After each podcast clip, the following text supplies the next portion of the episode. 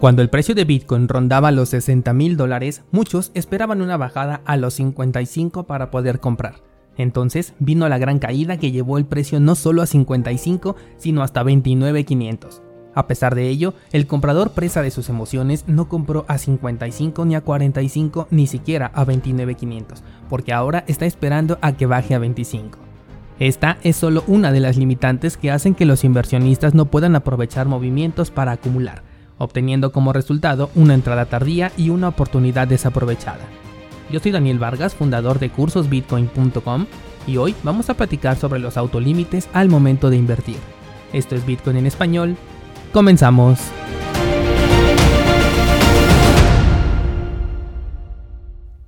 Lunes 31 de mayo de 2021, bienvenidos descentralizados a una semana más, y hoy te preparé un episodio con las autolimitantes debido a que me han llegado varios mensajes con preguntas que provienen justamente de los autolímites que las personas nos ponemos y nos evitan tomar buenas decisiones. Como dije al principio, la primera de ellas es la sensación de que el precio siempre va a seguir cayendo o bien va a dejar de subir para posteriormente caer. La lógica nos dice que tiene que ser así, pues el mercado no puede subir eternamente. Sin embargo, cuando comienza una corrección, siempre pensamos que va a llegar más y más abajo y nunca llega a ese punto ideal en el que queremos comprar y nos sentimos satisfechos. Créeme cuando te digo que yo también pasé por esto y no fue hasta que estipulé una estrategia que tuve la oportunidad de cambiar esta idea de reconfigurar mi mente y comenzar a aprovechar verdaderamente los movimientos del mercado. Uno de los ejemplos que más te he comentado fue cuando Bitcoin estaba en 16.000 y abiertamente en este podcast dije que si rompía la resistencia y el precio comenzaba a subir, entonces compraría. Me gusta porque en ese momento algunos descentralizados me escribieron, oye, ¿no se supone que compras cuando baja y vendes cuando sube? Y sí, es cierto, sin embargo, esto se refiere a cosas tipo Dogecoin, en donde después de dar un tremendo rendimiento del 5000%, la gente apenas piensa en comprar porque la criptomoneda está subiendo bastante, cuando ya se perdió ese 5000% y ahora la balanza está inclinada en su contra. Cuando haces un análisis es distinto porque dices, ok, si supera los 16, entonces tal vez compra los 16,200, 16,300 más o menos por la volatilidad que tiene Bitcoin. Pero si no lo hace, entonces espero una caída y probablemente pueda comprar a los 13,000. Hay una gran diferencia entre 16.500 y 13.000, pero está bien estipulada. Obviamente si me estoy esperando es porque busco un precio más bajo, pero si veo que el camino de menor resistencia ya está jugando en mi contra, entonces yo me subo al tren y hago que la balanza se vuelva a inclinar a mi favor, acompañando al precio en su camino de menor resistencia. De ninguna manera fue una mala idea, porque desde ese momento hasta hoy en día no hemos vuelto a ver los 16.000 y quién sabe cuánto tiempo tardemos en volver a verlos. Caso contrario, en 2017 te dije que mi última compra la hice a los 12.000. Y aquella fue la primera ocasión en la que dije, ahora me aguanto y no lo voy a vender. ¿Y qué pasó? Que el precio se fue hasta los 3000. Y ahí siguen los comentarios en YouTube todavía en ese video de las personas que no compartían esta idea conmigo sobre dejar esa compra que hice a los 12000. Sobre todo porque cuando comienzas a hacer trading consideras que puedes aprovechar prácticamente cada vela del mercado cuando en realidad no es así. Esa posición que yo creo que no pasaba de 100 dólares, o sea, era muy pequeña, y que compré a 12 mil, aún la conservo. Y pensar que compré a 12 mil, siendo que en ese momento era un pésimo precio, pero hoy en día el máximo está en 65 mil, me hace ver las cosas de manera diferente. Y quién no quisiera haber comprado a 12 ahorita que el precio está muy por encima. ¿A qué voy con estos ejemplos? A que muchas veces nos perdemos de oportunidades por estar esperando el momento adecuado. Y el momento adecuado es cuando decidiste hacerlo.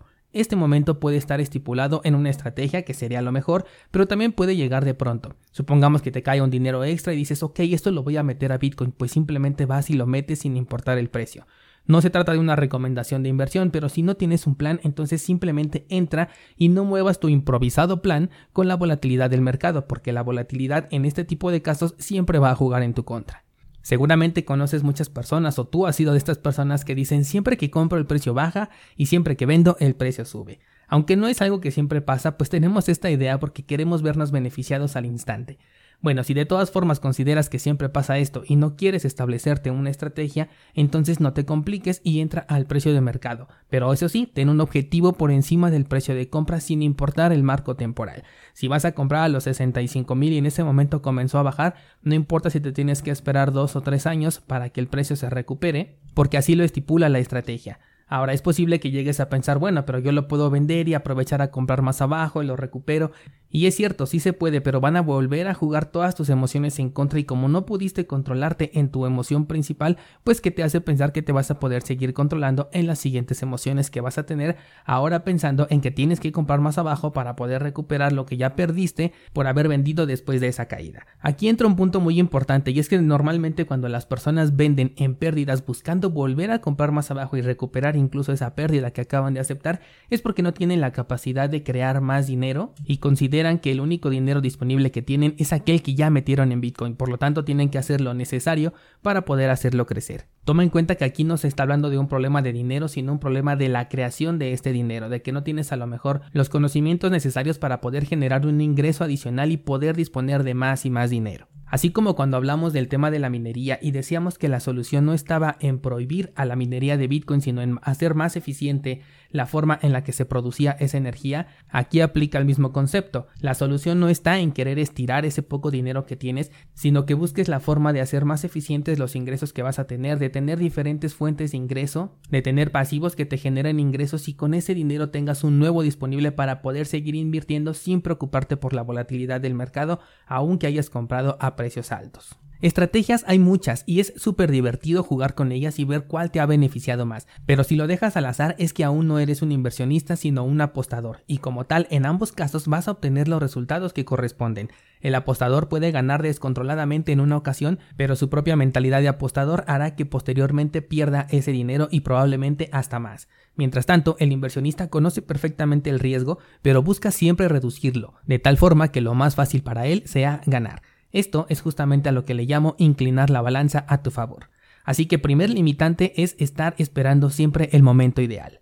Vamos con la segunda limitante y se trata de esperar a que alguien te lo confirme. Aquí te voy a confesar algo descentralizado que viví cuando era un novato. Yo me molestaba mucho porque David Bataglia no se apuraba a publicar un video cuando creía yo ver algo interesante en el mercado por allá de 2017. Y ahí estaba yo actualizando YouTube cada determinado tiempo esperando que David dijera si era el momento oportuno para comprar, para vender o tendríamos que esperarnos. Y ahora que estoy del otro lado de la información, puedo comprender cuando algunas personas me escriben, ya sea la pregunta directa de oye, ¿qué hago Daniel? ¿Compro? ¿Vendo? ¿Me espero? O preguntas más sutiles como por ejemplo, si tuvieras X cantidad de dinero, ¿lo meterías ahorita o te esperarías a una siguiente bajada? Créeme que esta pregunta viene en múltiples sabores, pero todas están preguntando exactamente lo mismo. ¿Es momento de comprar o no? Y la verdad es que nunca respondo a esta pregunta de la forma en la que están esperando. Mi respuesta siempre es elabora una estrategia con objetivos, montos y marcos temporales y apégate a ella. Pero me quedo pensando que probablemente si le dijera a esa persona espérate lo podría hacer y perderse de una oportunidad. O todo lo contrario, puedo decirle compra y el precio comienza a bajar y como no se trata de su estrategia, puede tomar la decisión de salirse porque ya vio que otro youtuber dijo que iba a seguir bajando y así de fácil aceptó una pérdida que no tenía por qué aceptar. Y mira que con base en esa experiencia que tuve es que procuro darte herramientas para estar prevenido descentralizado. Siempre te aviso con antelación las cosas. Por ejemplo, ahorita nuestra estrategia dice que si rompe la resistencia nos vamos a los 50, pero aún no lo consideramos como un movimiento alcista, mientras si rompe por el lado del soporte nos vamos por lo menos a los 23, pero ya hemos hablado de los 20 desde hace casi dos semanas. Lo mismo con las criptomonedas a las que les doy seguimiento. Además, cada que hay algo interesante en Instagram te aviso y siempre te aviso con antelación. Te digo, acaba de ocurrir tal evento o te pongo allí pendientes porque puede ocurrir tal evento. A veces soy capaz de identificarlo momentos antes y los que me siguen son testigos de que en ocasiones ocurre casi al pie de la letra lo que ahí estamos estipulando, o más bien especulando, y en algunas ocasiones lo publico y un minuto después se invalida. Y entonces tengo que quitar esa historia no porque sea un error, sino porque ha sido invalidado y ya no es necesario que conozcan ese escenario, sino que ahora tenemos que crear un nuevo análisis, porque un análisis solo tiene dos posibles resultados, o se cumple o se invalida, no hay más.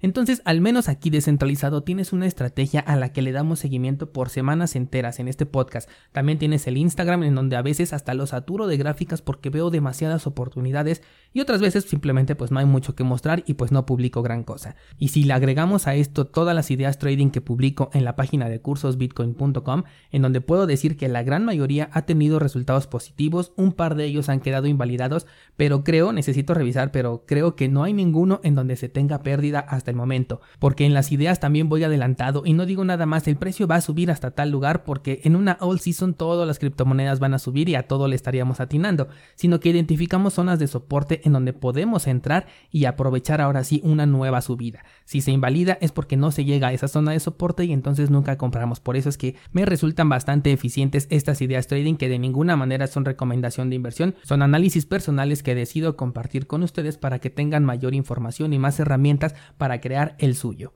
Así que la segunda limitante es esperar a que alguien te diga qué hacer.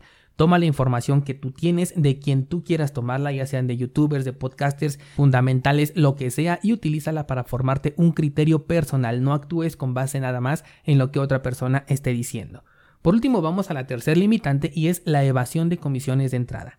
Me escribió un descentralizado la semana pasada preguntándome cómo puede comprar un Bitcoin entero sin pagar comisión. Mientras no sea una recomendación de inversión, mi respuesta tiene que satisfacer la necesidad de la persona que me está preguntando.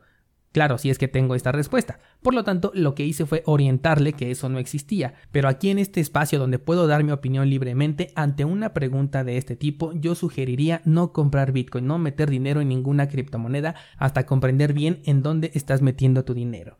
Y es que muchas veces cuidan los centavos y descuidan los dólares, que aquí en este entorno deberíamos decir cuidamos los satoshis y desperdiciamos los bitcoins o los descuidamos. Toda transacción generada con criptomonedas te va a cobrar una comisión. Ahora, todo canal de entrada de dinero fiat te va a cobrar una comisión por brindarte ese servicio de cambiar tu dinero fiat por criptomonedas. Esto se ha hecho desde siempre en cualquier casa de cambio de divisas te van a cobrar este plus, de hecho es el llamado spread. Esta cantidad que te van a cobrar es completamente arbitraria, o sea que el exchange lo va a decidir simplemente porque así lo quiere. También existen intercambios peer-to-peer que te van a cobrar todavía más. Esto es porque le estás agregando el plus de la privacidad. Y si a ti no te interesa tener privacidad, simplemente estas plataformas no son para ti y te vas hacia las casas de cambio más populares en donde la comisión puede ser más pequeña. Considera que Bitcoin en un solo día puede tener una apreciación de por lo menos un 20%. Podría llegar a ser más, pero vamos a vernos modestos con el 20%. ¿Cuál sería el problema que tienes evitando una comisión del 5% si unas cuantas horas más tarde podrías ya estar en ganancias aún contemplando ese 5%? Por supuesto, también podrías estar en pérdidas, pero ese 5% no va a cambiar el hecho de que estés en pérdida o no, porque si cae también lo va a hacer con la misma intensidad con la que puede subir. Además, si la cantidad que vas a comprar es grande, con más razón deberías de preocuparte poco por la comisión y enfocarte más en otros aspectos más importantes, como la seguridad, privacidad o el resguardo de estas criptomonedas porque igual y te la pasas buscando la mejor comisión de compra, la consigues y después de que ya compraste quieres mandar tus Bitcoin a una cartera en hardware. Pero resulta que como compraste en Binance entonces tienes que pagar la comisión por transacción que está definida de manera estable sin considerar la congestión de la red y ahora tienes que pagar la comisión por transacción y ya perdiste más del 5% que hubieras pagado en otra plataforma tipo Hodul Hodul en donde el Bitcoin ya lo hubieses recibido directamente en tu cartera en hardware. Cuando me hicieron por primera vez esta pregunta me di cuenta que jamás había reparado en eso. Incluso en mis épocas de novato nunca consideré la comisión de entrada y lo sé porque desconozco totalmente las tarifas que me cobran las plataformas que uso. Solamente digo quiero comprar cierta cantidad y la recibo en criptomonedas sabiendo que va a ser menor a lo que deposite porque tengo que cubrir el costo del servicio. Pero para mí estar en Bitcoin ya es la ganancia aún sin importar el precio en dólares. Así que el tercer limitante es perder el tiempo buscando la forma más económica de comprar. En una de esas, por estar buscando y comparando comisiones, el precio de Bitcoin explota y terminaste pagando en lugar de un 5% más, un 25% porque ahora tu poder adquisitivo es menor. Descentralizado, espero que identificar estas tres limitantes psicológicas te ayuden para tomar mejores decisiones en el futuro. La mejor solución siempre será tener una estrategia bien definida y apegarte a ella. En cursosbitcoin.com diagonal estrategia hay algunas que he utilizado en el pasado y me han funcionado mucho, pero estrategias hay cientos y tú puedes definir la que mejor te convenga siempre que provoques que la balanza esté inclinada a tu favor.